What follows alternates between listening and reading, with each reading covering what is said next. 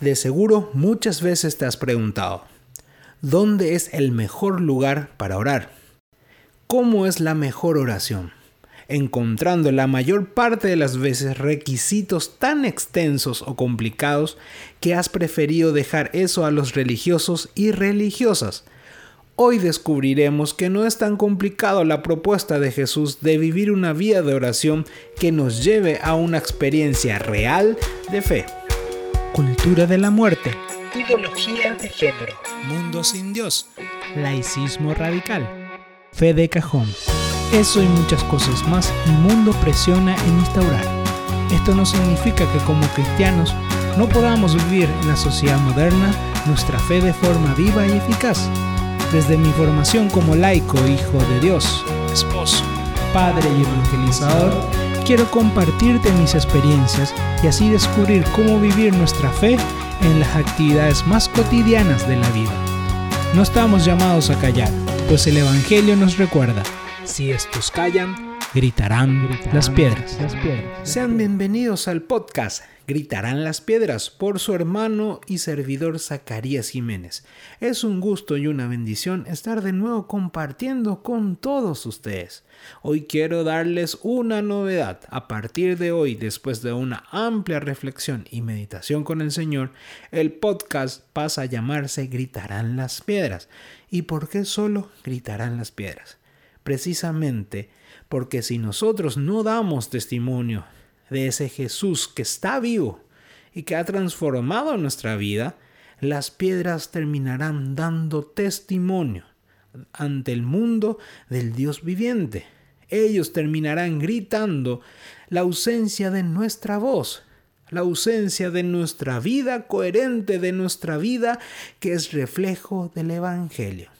Todo esto, estos cambios son para seguir creciendo en esta comunidad, en esta red maravillosa, para seguir creciendo en nuestra relación con Cristo Jesús y sobre todo para adentrarnos cada día más en las profundidades de nuestra fe y de nuestra iglesia. Hoy toca un tema súper interesante que es precisamente la oración, el mejor lugar para orar. ¿Y de dónde nace este tema? Creo que ya lo hemos hablado en algún momento de este podcast sobre la oración, pero nace esta nueva experiencia fruto de una conversación que tuve con un amigo en la semana, en donde lo encontré en un supermercado, en donde terminamos hablando sobre todo de este tema de los podcasts y sobre todo también de la oración. Estuvimos hablando de las complicaciones que muchas veces se ve a la hora de orar o las enseñanzas que se dan en relación a la oración, especialmente para aquellas personas que se encuentran lejos, aquellas personas que se encuentran apartadas, que no se congregan.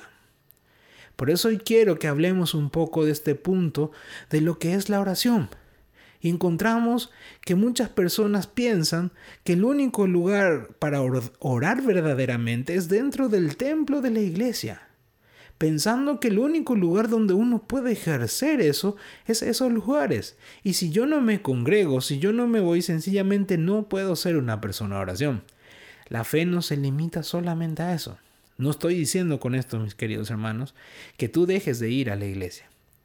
Pero no vayas a pensar que es el único lugar donde tú puedes orar. También a veces encontramos personas que piensan que el único método correcto para orar es aquellas que son enseñadas por la iglesia. Que tipo, si tú no haces esas oraciones, tú no estás orando. Y la oración trasciende a todo eso, va mucho más allá.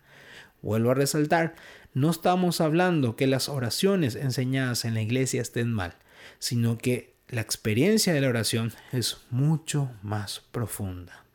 En la vida nos cruzamos con personas que vuelven la oración muy difícil con sus requisitos, poniendo fórmulas, poniendo posturas que hacen que parezca que es difícil alcanzar ese diálogo con el Señor. Termina siendo algo tan difícil, tan que fatiga tanto, que terminamos renunciando a esa experiencia y preferimos alejarnos de la fe. Preferimos dejar que hagan eso las personas espirituales, los religiosos, los religiosas, los sacerdotes, y yo solamente me quedo con la frase recen por mí.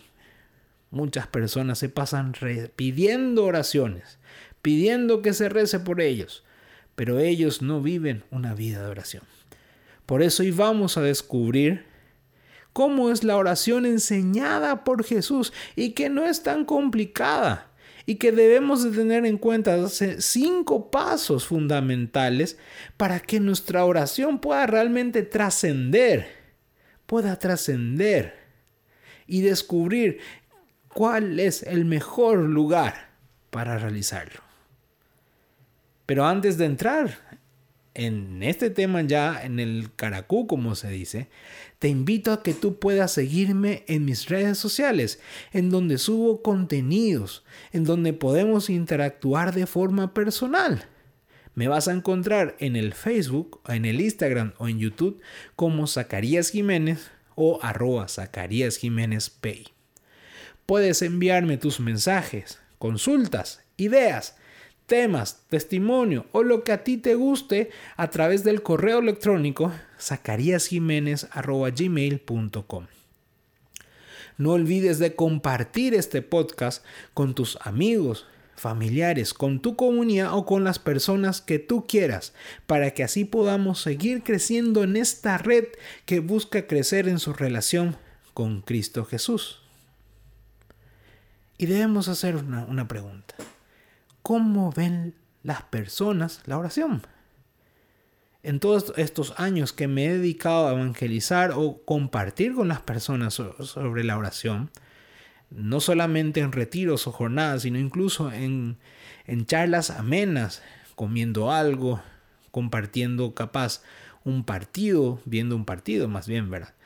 Haciendo cualquier una actividad fuera de la iglesia, en la cual en esa conversación han revelado la verdad de los corazones en donde a muchos me han manifestado de repente incluso sus preocupaciones. Y entre eso encontramos que algunos consideran que la oración es algo muy difícil de realizar. Me he encontrado con muchísimas personas que me han dicho, hermano, yo no sé orar. Yo no sé cómo hacerlo. A mí no me sale la oración. Yo te escucho a ti y a mí no me sale de esa forma. Tu oración es muy bonita, pero a mí no me sale. No me sale, no sé cómo realizarlo y por eso yo no la realizo. Termina siendo una carga muy pesada de realizar. Entonces yo dejo eso únicamente para aquellas personas que entre comillas son consideradas espirituales. Yo no soy espiritual. Yo sencillamente estoy sirviendo. Estoy sirviendo. Hay otros que creen que solamente se, lo, se puede realizar la oración en el templo. Si tú no vienes a la iglesia, tú no puedes orar. Tú no puedes orar. Si tú no te vas en una comunidad, en un grupo, si tú no congregas en un movimiento, tu oración no es eficaz. Tu oración no es eficaz. Y nos olvidamos que a pesar de que la oración se comparta, primero también es personal primero es personal. Pero muchos dicen, no, si tú no te congregas, tú estás fracasando, tú no estás orando. Muchos también creen que orar es sencillamente repetir la oración del Padre Nuestro. Creen que se trata de repetir esa oración que nos enseñan cuando somos chicos para la primera comunión, para la confirmación, incluso otras oraciones que nos sirven durante nuestra fe, que solamente memorizamos, pero que no terminan convirtiéndose en oración en nuestras vidas. Y no se trata que esas enseñanzas estén mal, sino que sencillamente nosotros reducimos a decir, Padre nuestro que estás en el cielo, o decir, Dios te salve María llena de gracia, Señor es contigo, repetir nada más, que eso ya es orar. Pero si no entra en un campo de profundidad, se vuelve sencillamente palabras vanas. Palabras vanas. Algunos también hablan de que la oración únicamente es efectiva cuando se expresa de forma corporal. Lugares donde si tú no alzas las manos, si tú no juntas las manos o no te arrodillas, tú no estás orando o no te estás preparando para una oración eficaz. Insistiendo incluso a los hermanos, tanto que incomoda y hace que se cierren.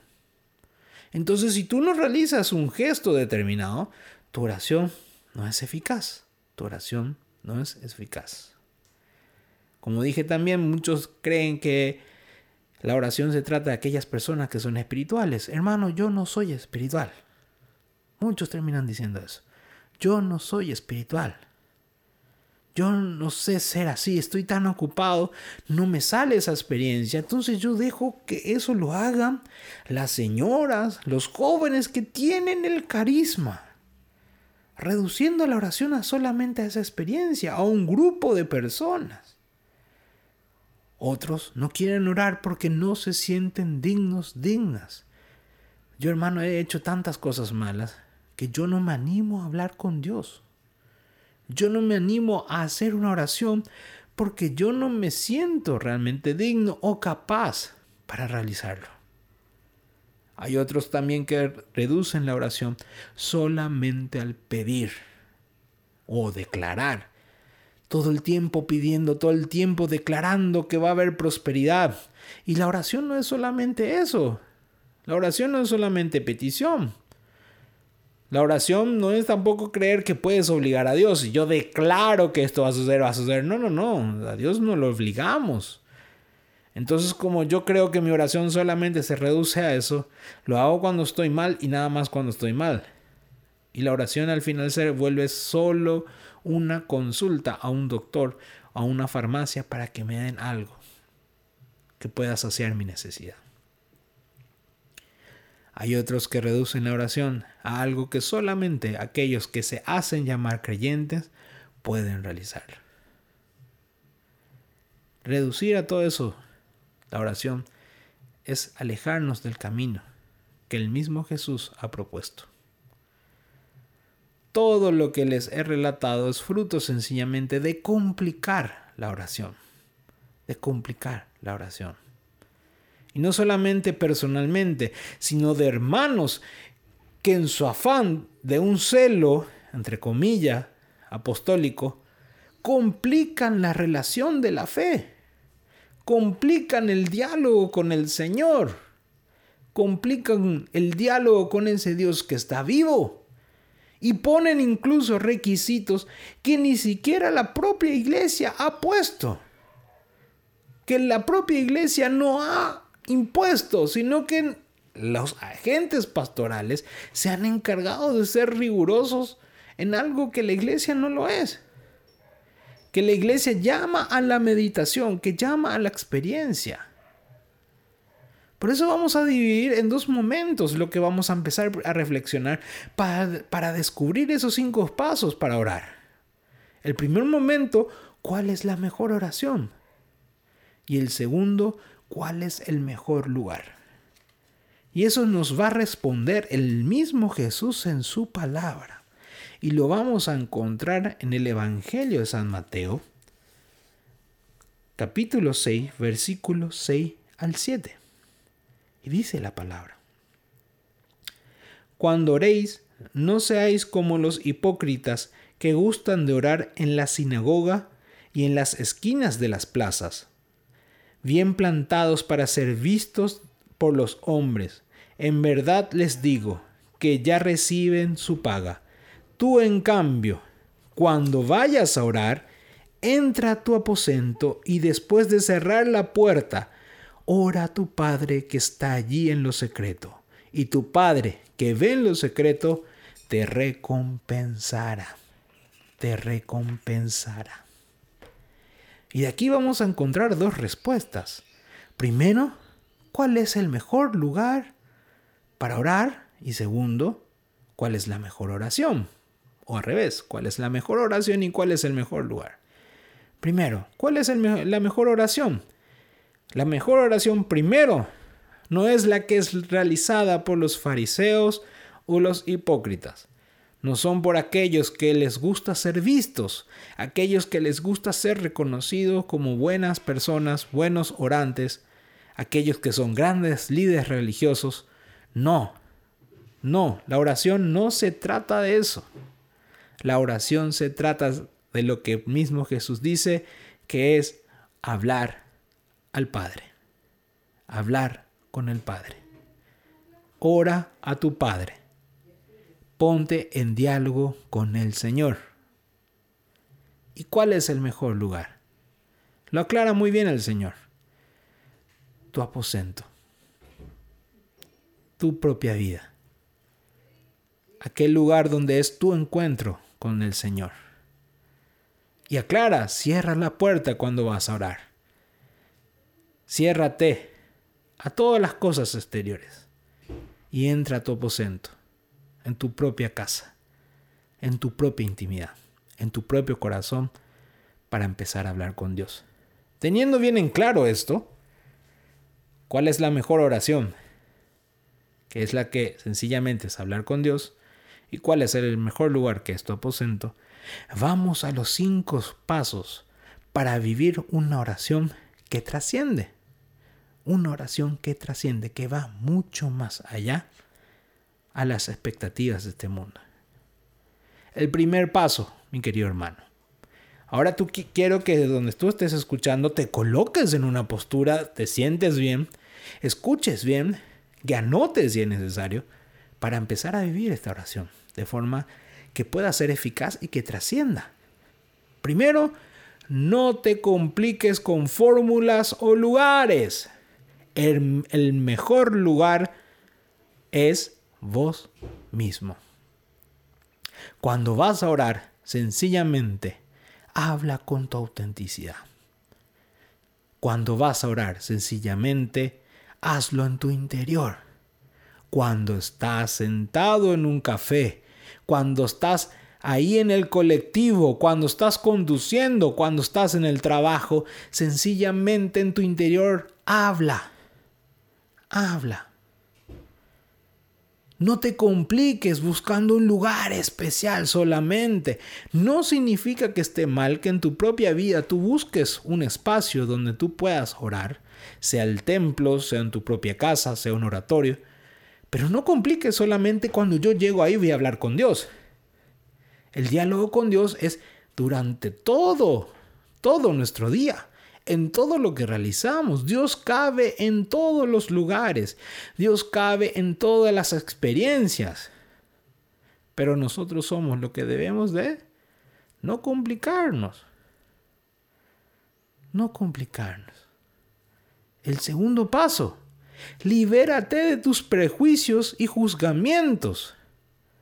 Quítate todo eso que tú crees que es la oración o lo que te han enseñado y empieza a liberar tu mente y tu corazón, a buscar a ese Dios de una forma sincera, sin límites, porque solamente aquel que no pone límites a su búsqueda encuentra la verdad. Solamente aquel que abre el corazón de par en par es capaz de descubrir cosas maravillosas. Entonces tú tienes que sacarte esos prejuzgamientos, incluso de reducir porque has visto o has vivido experiencias desagradables dentro de la iglesia. Porque cuando tú intentaste orar, un hermano, una hermana te, te retó, te corrigió, te maltrató. O porque has visto que personas que oran hacen cosas malas. ¿Cómo puede ser si ellos oran todo el día, están rezando y son así? Quítate esos prejuicios, porque entonces uno quiere justificarte. Si ellos son así de malos a pesar de que oran, ¿yo para qué voy a orar? Y eso es un prejuicio, eso es un juzgamiento, que lo único que hace es evitarte a ti mismo vivir una experiencia con Dios. Quítate eso y anímate a descubrir a ese Dios con libertad, de abrir tu corazón de par en par, y entender también este tercer paso. Que no es necesario, hermano, mi hermana, que tú tengas una gran fe. No se trata que tú seas el líder de la parroquia, aquel que dirige la liturgia. Solamente se trata de que tu fe sea sincera. La palabra dice, si tuvieras fe como un granito de mostaza, dirías aquella montaña que se mueve. Si tu fe fuera un poco sincera, un poco sincera, tú vivirías la oración de una forma diferente. Tú vivirías una experiencia de fe diferente. La fe, la oración, se debe de vivir sinceramente. Sinceramente. Ser yo mismo. Algo que yo insisto mucho en los retiros donde he ido en los servicios es que las personas se animen a orar sinceramente.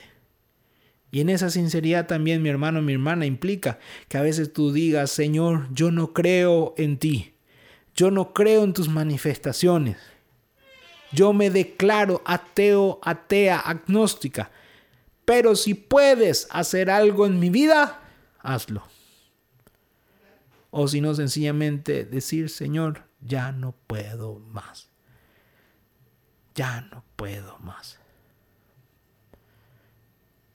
Y entrar en ese silencio de Dios. Y ahí es donde Él termina hablando, donde Él termina manifestándose.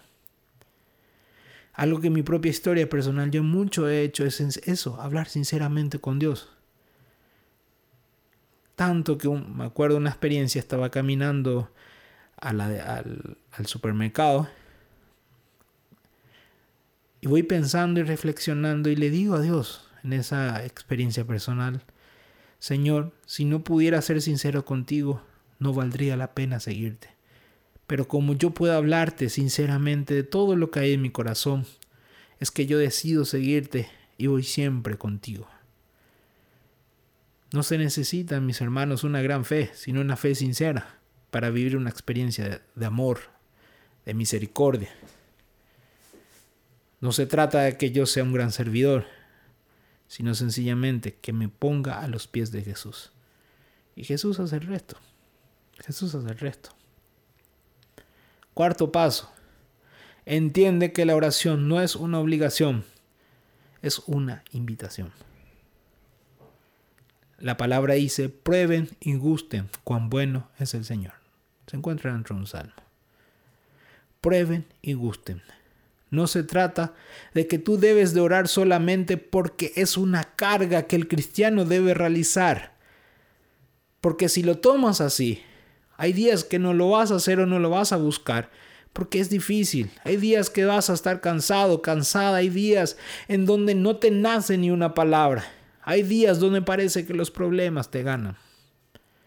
Y si es una obligación, tú dejas de lado porque se vuelve una carga pesada. Sin embargo, la oración no es.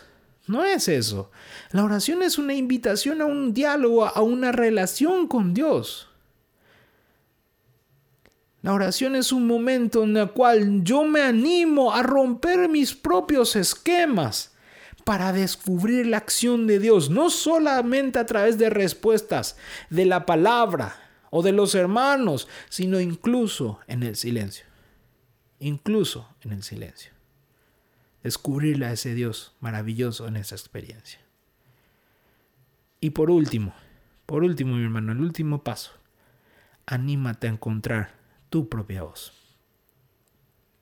Los discípulos se acercaron a Jesús y le dijeron, Maestro, enséñanos a orar. Tú tienes que encontrar tu propia voz, mi querido hermano, mi querida hermana. Tú tienes que ser capaz de encontrar tu autenticidad. Me acuerdo cuando empecé todo este servicio, un amigo mío me decía, no busques ser como los demás. Sé tú mismo. Sé tú mismo. Si tú analizas la vida de todos los santos, cada santo ha encontrado su propia su propio estilo de orar. Ha encontrado su propia voz ante Dios en esa oración contemplativa, en esa oración de alabanza, en esa oración de petición, pero siempre con su propia voz, con su propia experiencia. Dios quiere que desde tu propia existencia tú puedas hablar, que desde tu propia existencia tú puedas levantar tu voz a ese Dios con confianza. Que te des cuenta, nuevamente aclarando, que tú puedes orar en cualquier lugar. ¿Cuántas veces yo he orado en el colectivo, esperando una consulta en, en el hospital o incluso en mi trabajo? Y no se trata de, incluso de levantar las manos ni levantarse de alguna forma. Sencillamente estar ahí sentado y decir gracias Señor. No se trata tampoco incluso que me vaya primero al templo, no, sino que cuando yo estoy caminando en un lugar, yo esté dialogando con Dios. La congregación, el acercarte en esa oración perfecta a la Eucaristía es fruto de esa oración personal que tú tienes con Dios el día a día con tu propia voz personal. Pero si tú no lo haces, sencillamente no vas a poder vivir la grandeza que hay detrás del diálogo con Dios. Por eso, mi querido hermano, hoy te quiero decir y recordar estos cinco pasos. No compliques tu oración con fórmulas o lugares Libérate de tus prejuicios y juzgamientos. No es necesario tener una gran fe, solo una fe sincera. La oración no es una obligación, es una invitación. Y por último, anímate a encontrar tu propia voz. Tu propia voz. Hasta aquí llegamos el día de hoy. Te invito nuevamente a que puedas seguirme en mis redes sociales, en donde me podrás encontrar en Facebook, en Instagram o en YouTube como Zacarías Jiménez o arroba Zacarías Jiménez Pay. Puedes enviarme tus mensajes, consultas, ideas, temas que te gustaría tratar, tu testimonio de todas estas experiencias o lo que a ti te guste. Puedes enviarme todo a través del correo electrónico zacariasjiménez.gmail.com No olvides de compartir este podcast con tus amigos, familiares, tu comunidad o con las personas que tú quieras, para que así podamos seguir creciendo en esta red que busca crecer en su relación con Cristo Jesús. Nos vemos en el próximo episodio, si Dios lo permite, y recuerda lo que nos dice en su palabra. Si estos callan, gritarán las piedras.